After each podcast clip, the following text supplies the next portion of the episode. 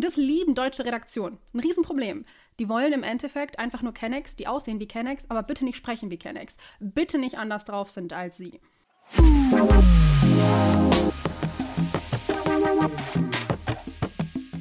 5. Willkommen zurück zu einer neuen Salon 5 Folge mit mir Sriti und heute haben wir Tesnim Kadiri zu Gast. Hallo Tesnim, danke, Hi. dass du da bist und Zeit für uns genommen hast. Stell dich doch mal einmal bitte kurz vor. Hi, ich heiße Tesnim Qadiri. Ich bin 21 Jahre alt. Ich ähm, arbeite als Journalistin und Moderatorin für verschiedene Formate. Alle sind irgendwie für diese jungen Leute gemacht. Das war gar nicht so geplant, mhm. aber ich glaube, bin auch sehr jung und ziehe den Schnitt der meisten Redaktionen runter. Deswegen denken die sich so, hey, können wir nicht vielleicht diese jungen Menschen erreichen? Du bist ja immerhin so alt wie die, mit denen wir gerne sprechen würden, für die wir Inhalte machen würden. Ja, und sonst, ich wohne gerade in Köln, bin gebürtige Duisburgerin, und bin da nicht so, also ich weiß jetzt nicht, hab, wir sind ja beide, das vielleicht als Transparenzhinweis, auf, äh, auf der gleichen Schule gewesen, auf der weiterführenden Schule, weil du bist ja in Oberhausen auf die Schule gegangen, ich auch, weil meine Eltern sind, wir sind genau wir haben, in, wir haben die ganze Zeit in Duisburg gewohnt, aber wir haben vorher in einem anderen Bezirk in Duisburg gewohnt. Und vom Wechsel von der fünften auf die sechsten sind wir nach Neumühl gezogen. Das ist in der Nähe von Stärkrade. Mhm. Und meiner Mutter war es sehr wichtig, dass ich auf eine bilinguale Schule gehe. Und deswegen hatten wir beide zusammen, wir hatten wir Geschichte auf Englisch zusammen. Ja, ne? Ja, ich habe es dann später abgewählt, aber du hattest dann noch weitergemacht. Ja, liebe Zuhörerinnen, Tesnim und ich ähm, haben zusammen Abitur gemacht. Habt ihr jetzt direkt herausgefunden. Und Tesnim, du hast vorhin schon ein bisschen angeschnitten. Du bist aktiv im Journalismus. Was genau machst du denn da gerade? Ich ähm, bin Warte, was ist denn am spannendsten für die Leute? Vielleicht, okay, ich fange mit neuneinhalb an. Neuneinhalb ist so eine Sendung, die, die kanntest du zum Beispiel, das fand ich so wild. Voll viele meiner ja. Fans sagen mir jetzt, dass sie die früher geguckt haben, was es echt special macht, weil ich das nicht als Kind geguckt habe. Und ich glaube, dann wäre es noch krasser für mich. Aber äh, so ist es natürlich auch sehr cool. Ich moderiere die Sendung seit Anfang des Jahres, seit Anfang 2022. Das heißt, ich bin als Reporterin unterwegs, führe Interviews und mache immer Anmod, Zwischenmod, Abmod. Also ich trete als Gesicht auf und kann das Ganze natürlich auch so ein bisschen mit meiner Art begleiten. Also eine Autorin schreibt alles und dann setze ich mich dran und gucke, was für mich passt, was nicht für mich passt, was ich anders mache und was ich genauso mache. Und dann gehen wir zusammen auf den Dreh. Dann gibt es noch ähm, das Format Nice to Know. Das ist ein TikTok-Kanal für 14-, 15-, 16-Jährige, vor allem RealschülerInnen. Und das ist vom WDR Newsroom. Und da geht es um Nachrichten, vor allem für Schülerinnen. Und da bin ich sowohl Host als auch Autorin. Das heißt, ich sitze da meistens so eine Woche im Monat als morgens in der Redaktion, überlege mir die Themen mit dem Rest der Redaktion, schreibe das Ganze dann und dann moderiere ich es. Ja. Und ähm, Ähnlich wie das, was wir gerade machen. Ich moderiere ein Podcast-Format, ein Spotify Original. FOMO heißt der. Was FOMO, was habe ich heute verpasst? Daran habe ich heute auch gearbeitet für unsere Aufnahme. Das kann ich nämlich von zu Hause aus machen. Das ist sehr praktisch. Und da schreibe ich mein Skript gemeinsam mit zwei Autorinnen und also ich was, vor allem die Sprache ist komplett von mir, die Recherche teilweise auch, das teilen wir uns auf und am Ende moderiere ich das auch. Das ist so das, was alle meine Jobs verbindet. Am Ende moderiere ich irgendwie. und äh, das ist dann auch mein letzter Job, an, ähm, den ich mache. Ähm, das ist ein Funkformat, das gemeinsam mit dem NDR Weltspiegel entsteht. Das ist ein YouTube-Format. Da geht es um alles außer das, was in Deutschland passiert. Deswegen ist es immer sehr witzig, es ist ein Auslandsformat, wenn in die Kommentare sind so, ja, warum juckt euch nicht was in, warum guckt ihr nicht auf eure eigenen Probleme in Deutschland? ich immer so, ja, schwierig, ist halt ein Auslandsformat das moderiere ich und wechsle mich da mit Don Pablo Molembo ab. Das heißt, äh, Molembo mhm. ab. Das heißt, er macht eine Woche, ich mache die nächste Woche und dann wieder drumherum. Wechseln wir uns immer. Ja. Oh, mega cool. Also man hört schon raus, du musst irgendwie überall irgendwie ein bisschen vertreten oder komplett. Wie lange bist du schon in der Branche aktiv? Wo hast du denn überhaupt angefangen? Wo war dein Start? Ich habe nämlich, ich merke mittlerweile, jetzt lerne ich Leute kennen und die kennen mich erst seit Anfang des Jahres oder aus einem Format und fragen, voll krass, ey, so früh hat es schon für dich geklappt mit 21. Und dann denke ich mir so, ja, das stimmt. Ich glaube, 21 ist für viele sehr jung. Aber du weißt ja noch aus der Schulzeit, ich habe ja. schon seit ich 15 bin oder schon jünger, wusste ich, dass ich das möchte und habe mich, ich kann mich noch an, Oh, du weißt ja noch, wir hatten dieses SLZ, ne? Schülerbildungszentrum. Ja, genau. Ich habe da mein Leben verbracht an diesem Computer. Ja, stimmt. Also für die Zuhörerinnen, die jetzt nicht wissen, was SRZ ist, das ist ein Ort zum Chillen einfach in der Schule während der Pause. Und da waren auch Computer und da konnte man auch Bücher leihen und konnte lesen. Und da haben wir viel Zeit verbracht und war Tess sehr oft am Computer und arbeiten tatsächlich. Ja, ja. schon während der Schulzeit. Ich kann das alles bezeugen. und da habe ich halt, ich glaube, da habe ich auch das erste Mal das gegoogelt, wo ich hin wollte. Ich hatte, ich habe zu Hause echt nicht wirklich viele Möglichkeiten gehabt für meine Eltern. Es ist nicht so, dass mhm. es finanziell nicht, aber meine Eltern wollten einfach sehr lange nicht, dass ich ein Handy habe oder einen Laptop habe. Das heißt, ich ja. musste mir das irgendwie in der Schule holen und habe dann dort gegoogelt Journalismus in NRW Möglichkeiten. Also ich weiß auch nicht, was ich da genau eingebe, aber ich war da deswegen bei so verschiedenen kostenlosen Workshops. Ich habe mal, ähm, ich weiß nicht, ich musste mal so ein Zusatzticket für das Schokoticket kaufen und habe das wirklich investiert in meine Zukunft mit 14, weil ich nach Köln wollte, weil es da so beim WDR so bei Studio, weiß ich nicht, wie das heißt, da konnte man eine Radiosendung zusammen aufnehmen, da durfte ich dann Nachrichtensprecherin sein und ich habe da auf jeden Fall sehr viele Sachen angenommen und versucht zu machen neben der Schule. Und mit 15 habe ich mich beworben bei Radio Duisburg, der Jugendredaktion. Mhm. Und äh, habe mir wirklich Mühe gegeben. Ich glaube, also die haben halt jeden genommen, obviously. Aber ich dachte wirklich so, I need to get this. Ich habe richtig, richtig Stress für diese Bewerbung und so. Und dann waren die so, ja, komm vorbei. Und das habe ich dann halt gemacht. Habe dann meine ersten Umfragen gemacht. Und neben der Schulzeit versuchte irgendwie mein Ding zu machen, weil das ist so ein Ding, was, glaube ich, viele schon jetzt als Schülerin verinnerlichen können. Abgesehen davon, dass ihr euch natürlich in Jugendredaktionen engagieren könnt und vielleicht auch solltet, einfach um ein paar Erfahrungen zu machen. Salon 5 ist eine mhm. super Möglichkeit, aber auch der Radiosender vor Ort, ähm, die Zeitungen, die haben meistens Schülerpraktika und dann könnt ihr danach halt ähm, vielleicht sogar noch weiter ein paar Artikel schreiben. Aber eine Sache, die ich auch gemacht habe, ist, dass ich das geübt habe, was ich heute mache, moderieren. Ich habe nämlich in der Schulzeit, war es mir sehr wichtig, in der 11. und 12. Klasse 15 Punkte zu kriegen und nicht 14 tut mir ja. leid, ich war eine Streberin. Und deswegen habe ich dann halt immer Referate gehalten. Und wenn ich jetzt zurückdenke, merke ich erst jetzt, wie ich dort gelernt habe, vor einem Publikum zu sprechen, ähm, da mir eine PowerPoint für zu überlegen, das Ganze ein bisschen witzig zu machen, weil ich immer wollte, dass die Leute wirklich zuhören und den Fragen zu stellen. Wenn ich jetzt zurückdenke, ich habe mich einfach vorbereitet seit der Schulzeit auf diesen Job. Und das hat, glaube ich, ganz gut geholfen. Also ich habe äh, da, da einfach schon so viel in der Schule gemacht, dann in der Jugendredaktion angefangen. Dann habe ich mit 16 oder 17 angefangen, mhm. für die Funke Mediengruppe in der Jugendredaktion Artikel zu schreiben, Interviews zu führen. 2020 war es, glaube ich, dass Umeima, eine Kollegin und ich uns dazu entschieden haben, ja. einen Podcast für die zu starten. Den haben wir gemeinsam gepitcht, haben uns das Konzept überlegt, haben das ein Jahr lang durchgeführt und Währenddessen habe ich immer verschiedenste Jugendformate, Workshops und so besucht und bin überall irgendwo gewesen, habe mich für Mentoring-Programme beworben, für mehrere und habe daran teilgenommen, dadurch Journalistinnen kennengelernt, die dann meine Lebensläufe weitergeschickt haben und war dann mit 19 beim WDR bei der Sendung mit der Maus Autorin, ja, bei der Sendung mit der Maus Autorin, weil ich mich eigentlich für ein Praktikum beworben hatte. Und dann haben die gesagt, wir haben keinen Platz für Praktikantinnen, aber wir finden dich ganz cool. Werd doch einfach direkt Autorin und mach den Job. Weil ich das halt ein bisschen so gemacht habe, seit ich 15 war und deswegen schon ein bisschen Radioerfahrung hatte. Die waren ganz zufrieden, ich konnte ein paar Stücke machen, hatte Spaß. Und ähm, dann mit 20 war ich bei WDR Grenzenlos. Und das war so, glaube ich, der richtige Punkt. Also das war so der Punkt, wo ich eine richtige, fast schon Ausbildung hatte. Also ich hatte vier Wochen ganz klar journalistische Ausbildung, dann einen Monat mhm. Hospitanz mhm. bei der Lokalzeit Bonn und konnte alles einmal nochmal üben. Also Fernsehen, mhm. Radio, mhm. Social Media. Von Leuten, die beim WDR auch die VolontärInnen ausbilden. Ah, mega krass. Also unsere Themenwoche lautet ja Vielfalt im Journalismus und ich möchte dich fragen, was verbindet dich denn mit Vielfalt? Also ich glaube, wenn man mich so sieht, äh, dann würden deutsche Redaktionen sagen, yes, äh, das wird unser, das ist das, was wir nicht haben und gerne hätten. Locken, oh mein Gott.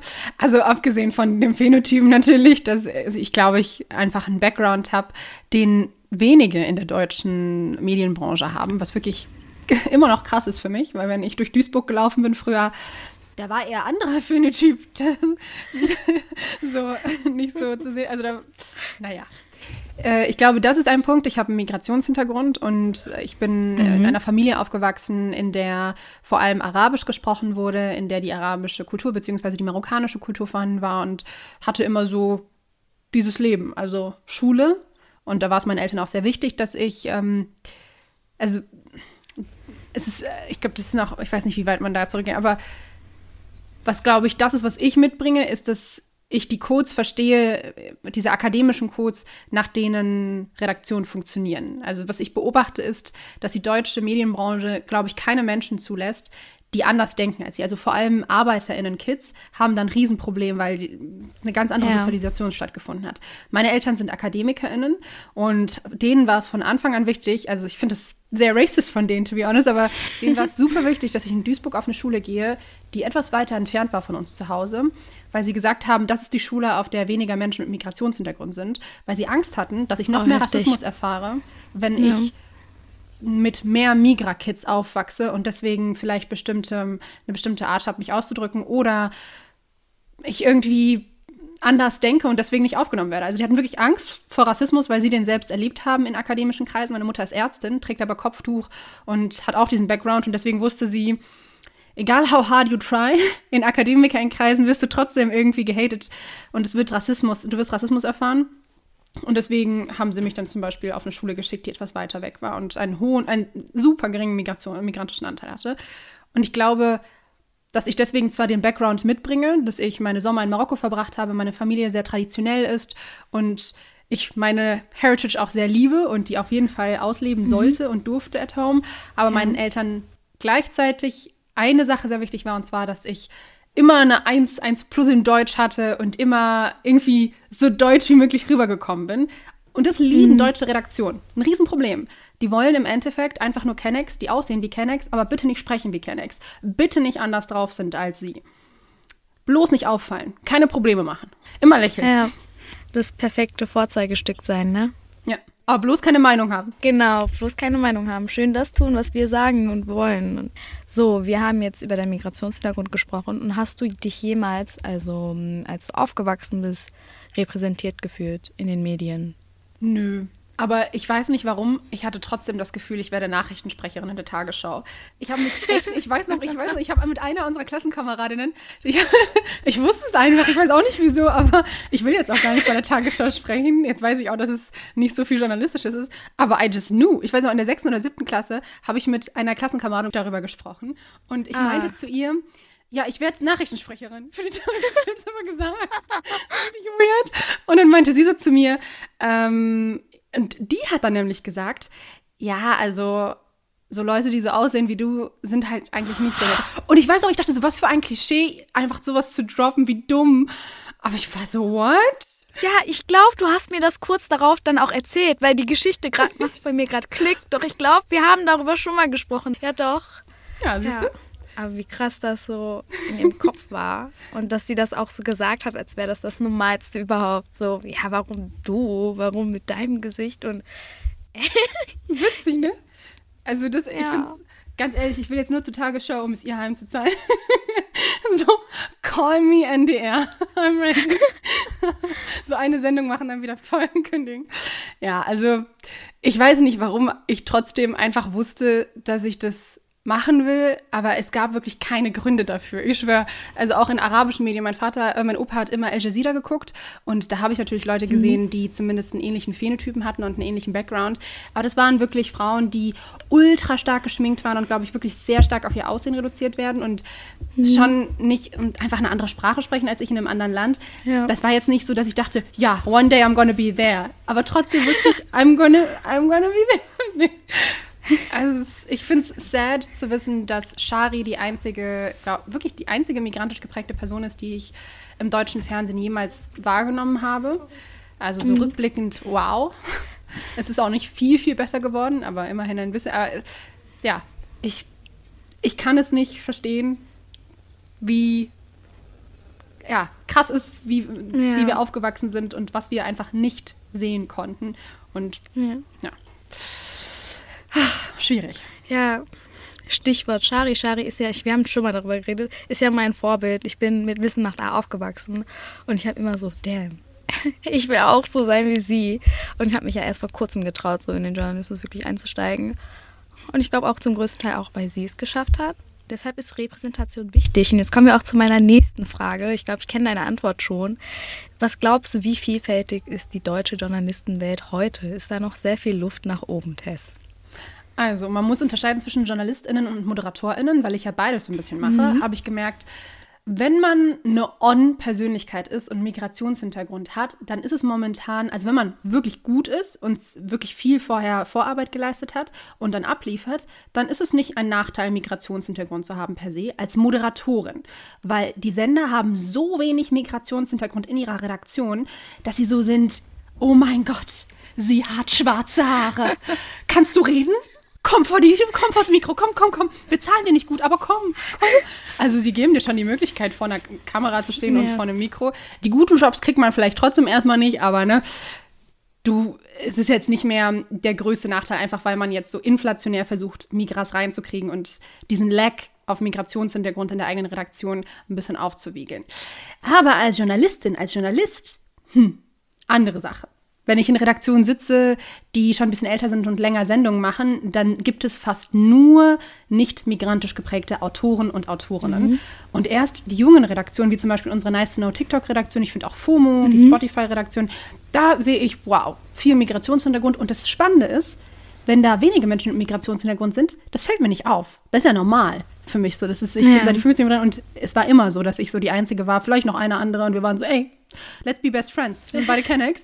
Aber es, das, jetzt fällt es mir erst richtig auf, wenn ich so Redaktionen sehe, wo plötzlich ein paar mehr Menschen mit Migrationshintergrund sind. Nicht mal 50-50, so 60, 2 Prozent ja. Menschen, die ähm, mhm. deutsch sind, keinen Migrationshintergrund haben, 40 Prozent Leute mit verschiedensten Migrationshintergründen. Das fällt mir auf. Ich bin wirklich so, oh mein Gott. Und bin so, oh crazy, crazy. ja, also es ist nicht, nee, es sind nicht genug Menschen mit Migrationshintergrund und es äh, hat sich auf jeden Fall was verändert, was mich freut. Also Redaktionen haben das Gefühl, sie sind keine gute Redaktion, beziehungsweise müssen sich rechtfertigen, wenn sie nicht genug Menschen mit Migrationshintergrund haben. Das Problem ist nur, dass das dann darin resultiert, dass nur Leute vor die Kamera gestellt werden. Und vor allem in den Spitzenpositionen, wenn man sich die öffentlich-rechtlichen Redaktionen und die Sender anguckt, also guck dir mal die verschiedenen ähm, Chefs vor allem an, vom WDR und Co., die Intendanten. Intendantin, ich muss glaube ich nicht gendern, es gibt glaube ich wirklich nur zwei Intendantinnen. Und RBB war ja Krise. Die ist ja raus. Wenn ihr dazu ja. nicht wisst, googelt es gerne. RBB ist ein bisschen schwierig gerade, deswegen. Hm. Wenn man sich da die Chef Chefetage anguckt, dann sieht man weiße Menschen. Die haben noch ein Sexismusproblem. Also die müssen noch woanders anfangen. Mhm. Also. Du hast schon gerade angeschnitten, dass es halt natürlich Probleme gibt mit der Vielfalt und du sagst aber schon, dass man in jungen Redaktionen Veränderungen sieht. Ähm, was müsste sich Neider Meinung nach wirklich ganz stark ändern, damit auch viel, viel mehr Menschen in den Redaktionen sitzen mit Migrationshintergrund? Nicht nur bei den jungen Redaktionen. Ich rede auch von den etwas älteren Redaktionen. ja, weil die Jüngeren sind schon offen. Ja, und die genau. Jüngeren, das ist auch das Problem, Meistens ist es so, dass es halt Formate sind, die an junge Menschen gerichtet sind. Und ich beobachte schon, dass das Budget dann einfach geringer ist. Das heißt, die Migras und die, die jung und fresh denken, das sind dann meistens auch die, die ein bisschen schlechter verdienen. Das ist schon so eine Sache, die ich ein bisschen sass finde. Aber gut. ähm, ist ja auch jetzt nicht verallgemeinert, es kann bestimmt auch andere Fälle geben und ist einfach nur so ein Gefühl, was ich und Kolleginnen haben, worüber wir uns ausgetauscht haben.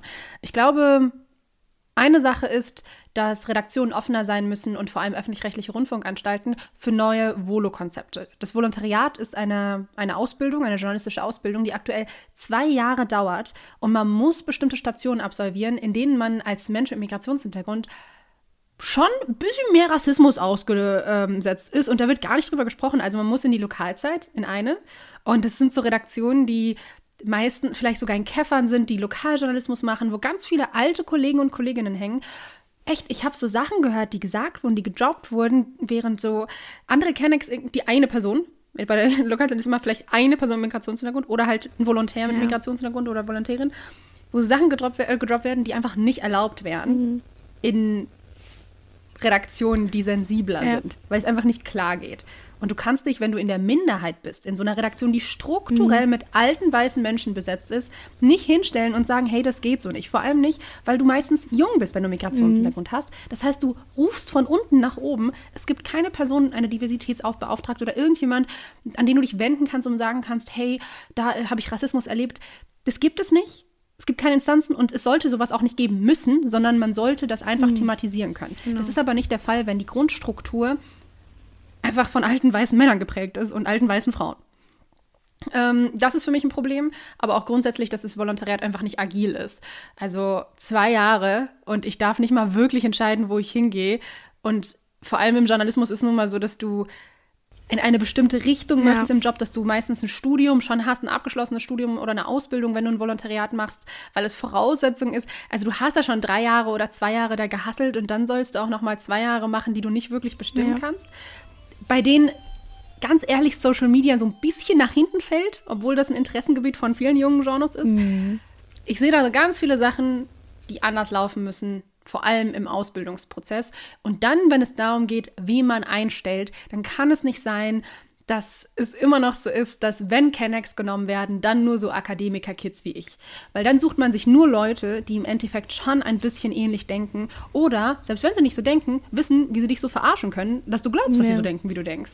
Das, das, deswegen haben meine Eltern mich auf diese Schule geschickt, auf der ein geringerer Migrationsanteil ist, weil die dachten, so, dann kannst du gut reinpassen ja. in Deutschland, mhm. dann fällst du nirgendwo auf und kriegst einen guten Job. Das ist, fände ich ein bisschen, bisschen schwierig. Mhm. Ja. Also das macht es total leicht für Leute wie mich. Mhm. Oder beziehungsweise nicht total leicht, man erlebt ja trotzdem Rassismus ja, im Alltag. Das just doesn't uh, go away. Aber das erschwert es einfach für sowohl migrantisch geprägte als auch nicht migrantisch geprägte Arbeiterkids. Und das sind die Perspektiven, die in vielen Journalist, äh, vielen Redaktionen fehlen. Das heißt, einfach aus so einer marktwirtschaftlichen, FDP-mäßigen Perspektive, dass man ein besseres Produkt möchte, sollte man darüber nachdenken, dass man es öffnet für Leute, die einen Background haben, der nicht Akademiker-Kid weiß, meine Mutter ist Ärztin und alle sind schon seit 10.000 Jahren in Deutschland. Ähm, ich glaube, dass auch Mentoring-Programme da sehr gut helfen. Die müssen, glaube ich, mehr an die Leute rangebracht werden. Also, dass ich die Zeit hatte, nachmittags ähm, im SLZ rumzuhocken und zu googeln, ja. was ich noch machen könnte für journalistische Sachen. Das liegt auch daran, dass ich meine Eltern nicht finanziell unterstützen musste, keine mhm. Geldsorgen hatte. Mhm. Ich einfach die Zeit hatte. Meine Eltern waren so, du bist Kind. Du musst gute mhm. Noten schreiben, 1-0er Zeugnis bitte, aber sonst hast du, leb, so sein Kind. Und deswegen hatte ich die Möglichkeiten, da mich einfach mental frei zu fühlen und zu googeln und zu gucken. Und meine Eltern haben auch immer mich unterstützt und mich zu Sachen angemeldet, mhm. dass ich mhm. außerschulisch mich irgendwie weiterbilden kann. Das sind Sachen, die viele Kids, die zum Beispiel Arbeiter, Eltern haben, nicht machen können. Deswegen finde ich, dass es in den Schulen so sein sollte, dass man da vielleicht noch mehr ja. Angebote bekommt. Es gibt ja bei unserem, unserer ehemaligen Schule einen Podcast, in dem sich Kids ausprobieren können. Das finde ich richtig cool. Höre ich sehr gerne. Finde ich so cool, dass wir einen Podcast haben. Habe ich auch mitbekommen. Das ist mega cool. Also, das hätte ich mich so gefreut. Also wirklich, da kann ja wirklich jeder mitprobieren. Es ist ja wirklich, ach, das ist geil. Es gibt Mentoring-Programme, die ich zum Beispiel gemacht habe, weil ich die gegoogelt habe und dann gefunden habe. Ich finde es weird, dass die irgendwie nicht an den Leuten dran sind. Also die, die Richtigen finden es ja nicht. Irgendwie, ich weiß nicht, wie man das machen könnte. Aber anscheinend muss man die Leute anders erreichen. Und bei den Düsseldorfer Jungen Medientagen, bei denen wir beide ja vor kurzem ja. waren, war es so, dass wir auf Instagram Werbung geschaltet haben. Und das waren ganz viele junge migrantisch geprägte Girls, die wir da kennengelernt haben, die alle gesagt mhm. haben, habe ich auf Instagram gesehen. Also es ja. ist vielleicht die Möglichkeit für Mentoring-Programme, die vielleicht auch mal von den öffentlich-rechtlichen initiiert werden, mhm. sich extra an zum Beispiel Arbeiterkids richten, zu sagen, hey, wir schalten auf Instagram Werbung und ihr dürft alle kommen. Wer Bock hat, kommt vorbei. Das sind so meine Ideen. Aber wenn die mehr aber äh, wenn Redaktionen gerne mehr Tipps hätten, dann bezahlt mich doch gerne. Komme ich vorbei, aber noch mehr kostenlose Tipps gibt es nicht. ja, ja, das Problem mit, man erreicht die Kids erst gar nicht. Glaubst du, dass du in der journalistischen Welt anders behandelt wirst, gerade weil du einen Migrationshintergrund hast? Also sowohl extrem bevorzugt, aber auch extrem benachteiligt? Ich finde es immer schwierig, weil ich in letzter Zeit angegriffen werde, beziehungsweise mich verteidigen muss äh, warum ich diese Jobs habe, obwohl ich so jung bin. Und dann finde ich es immer schwierig. Ich denke mir immer so, muss ich dir jetzt erklären, dass ich schon seit ich 14 bin dafür brenne oder schon jünger, ich immer schon dafür brenne und schon seit ich 15 bin das alles mache und wirklich, ich habe an jedem Mentoring-Programm teilgenommen, das es gibt. Ich habe 10.000 Praktika gemacht und trotzdem während der Schule wirklich gehasselt. Und du, ich, ich hab, befinde mich dann immer in so einer Verteidigungsposition, erklären zu müssen, warum ich es verdient habe, Journalistin und Moderatorin zu sein.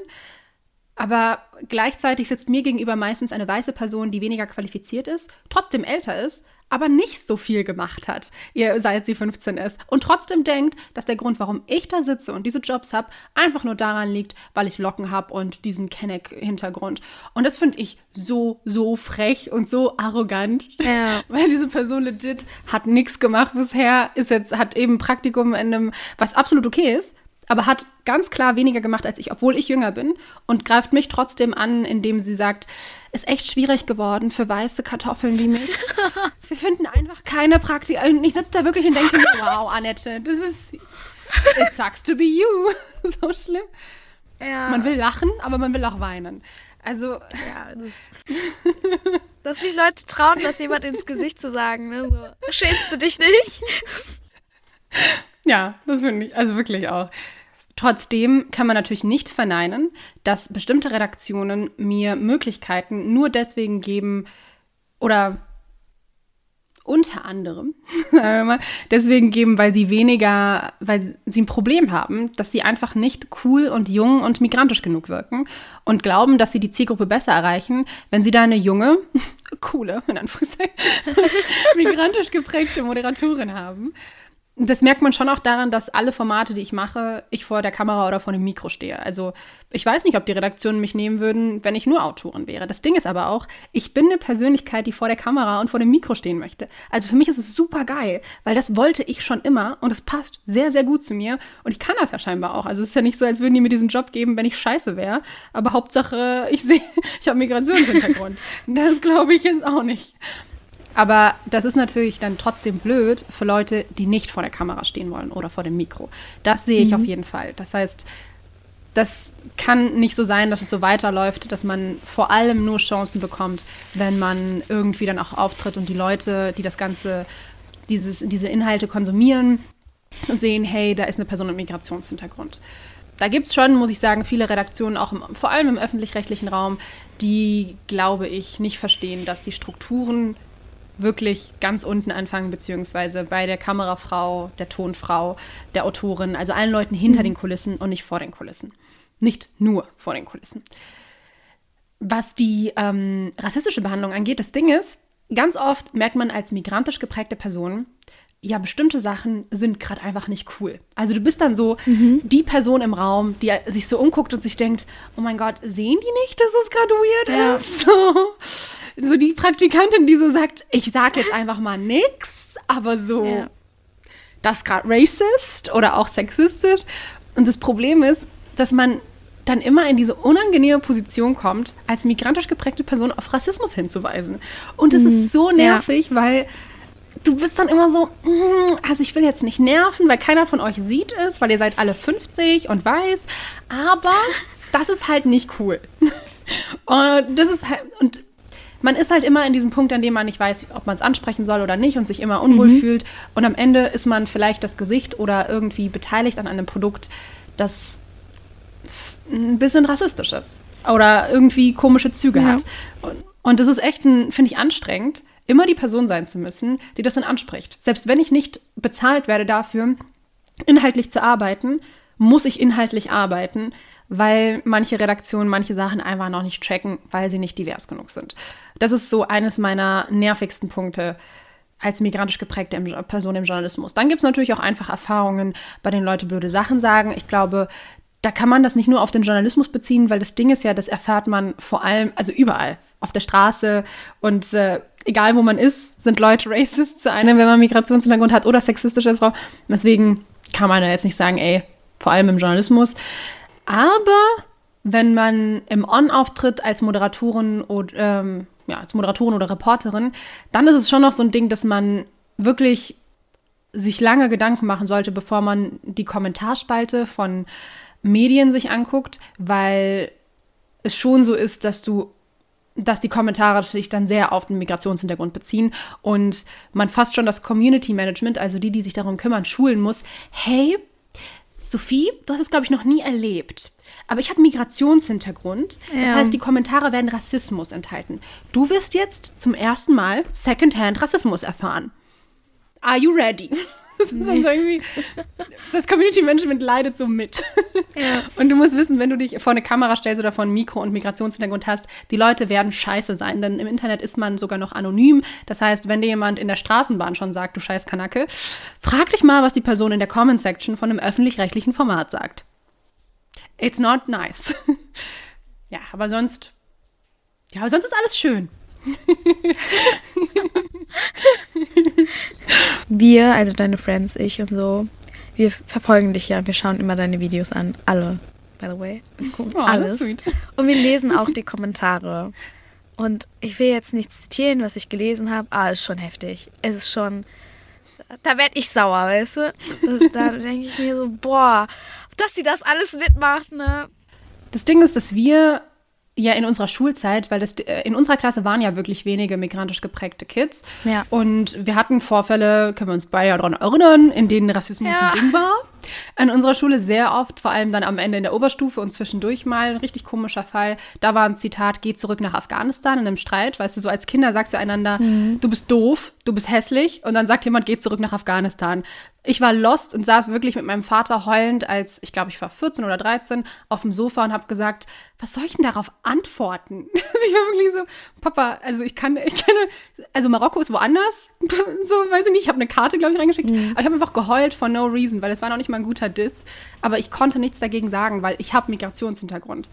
Also so, ich kann sagen, du bist dover, du bist hässlicher, was weiß ich, so Ja. dumme Dinge, die halt so Fünftklässlerinnen sagen oder Sechstklässler, aber ich kann ja nicht sagen, du bist auch aus einem anderen Land. Das geht aber nicht. Das war richtig weird.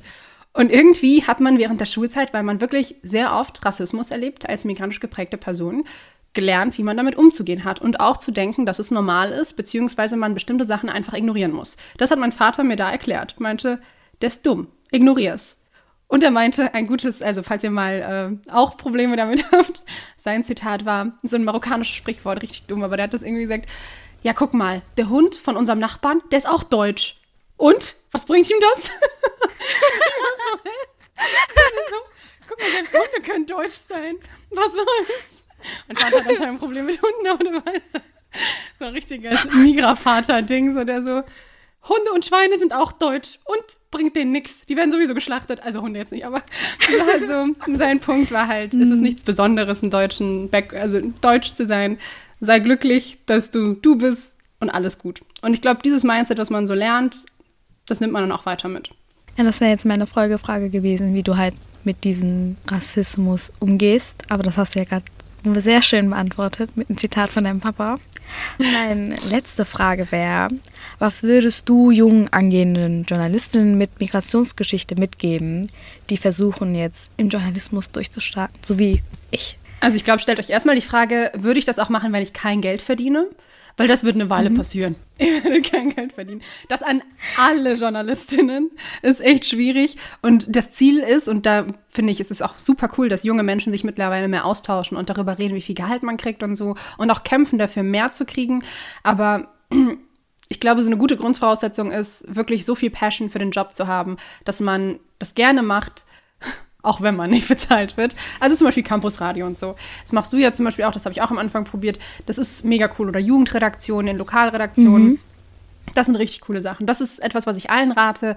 Wenn ihr jung seid gerade, überlegt euch mal, was ihr gerne machen würdet und was fehlt in der deutschen Medienlandschaft und wo oder wie ihr das umsetzen könnt. Also wollt ihr einen Podcast? Wollt ihr ein Reel-Format? Wollt ihr auf TikTok was probieren? Auf YouTube? Welche Redaktion kann euch helfen? Gibt es sowas wie Salon 5 in der Nähe? Gibt es eine andere Redaktion? Kann euch ein Praktikum helfen? Gibt es Leute im Umfeld deiner Familie, die vielleicht was journalistisch machen, mit denen du reden kannst? Rede mit ganz vielen Leuten. Schreib vielleicht Leuten auf Instagram oder per E-Mail, die einen Background haben wie du, die auch irgendwie in die Richtung aktiv sind und äh, frag, ob die mal einen Kaffee trinken möchten und mit dir reden möchten oder irgendwas anderes. Vielleicht hat die Person keine Zeit. Das kann auch sein. Also wirklich, man muss aufpassen. Manche Leute sind einfach busy.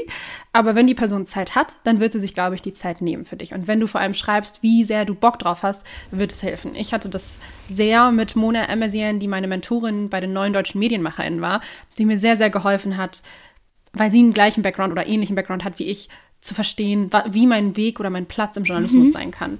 Der hat mir von Anfang an klar gemacht, ja, du willst hier richtig Cash machen und willst Spaß haben. Und es geht voll. Also das ist wirklich sehr cool. Ich, ich habe gesagt so, ja, alles gut. Ich werde hier meinen Weg finden. Es wird eine Weile dauern, aber ich wird, es wird geil.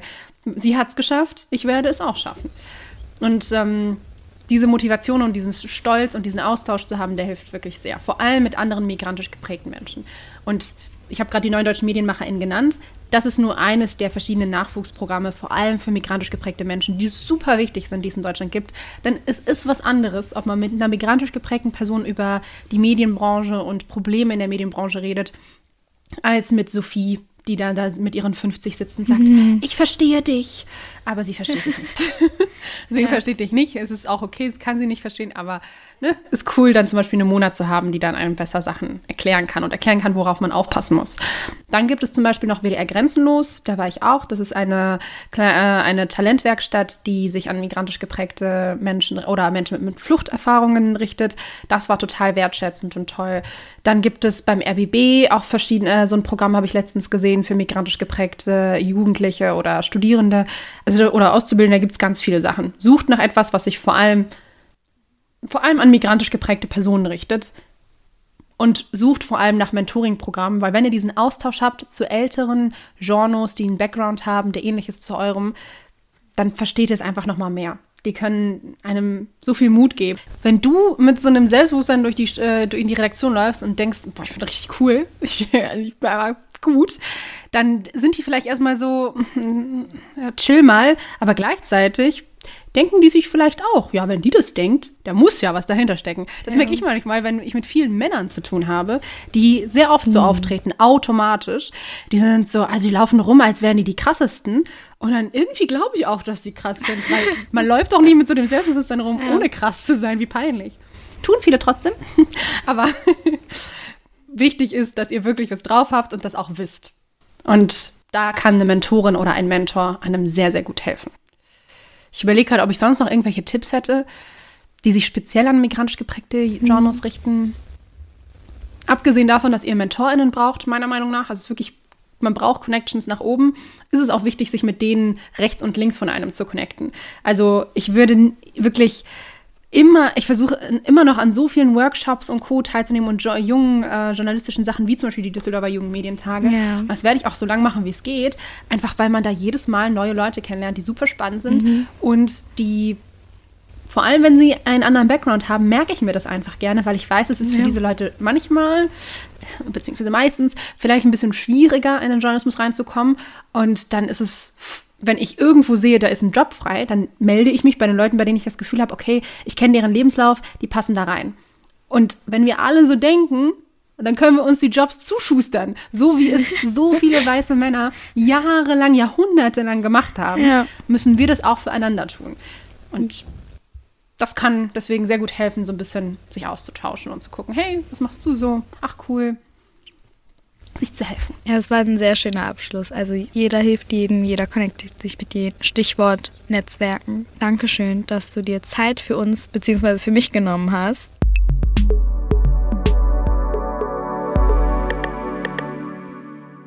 Falls ihr noch mehr zum Thema Vielfalt im Journalismus erfahren möchtet, dann checkt doch mal unsere Instagram-Seite aus. Salon 5 unterstrich.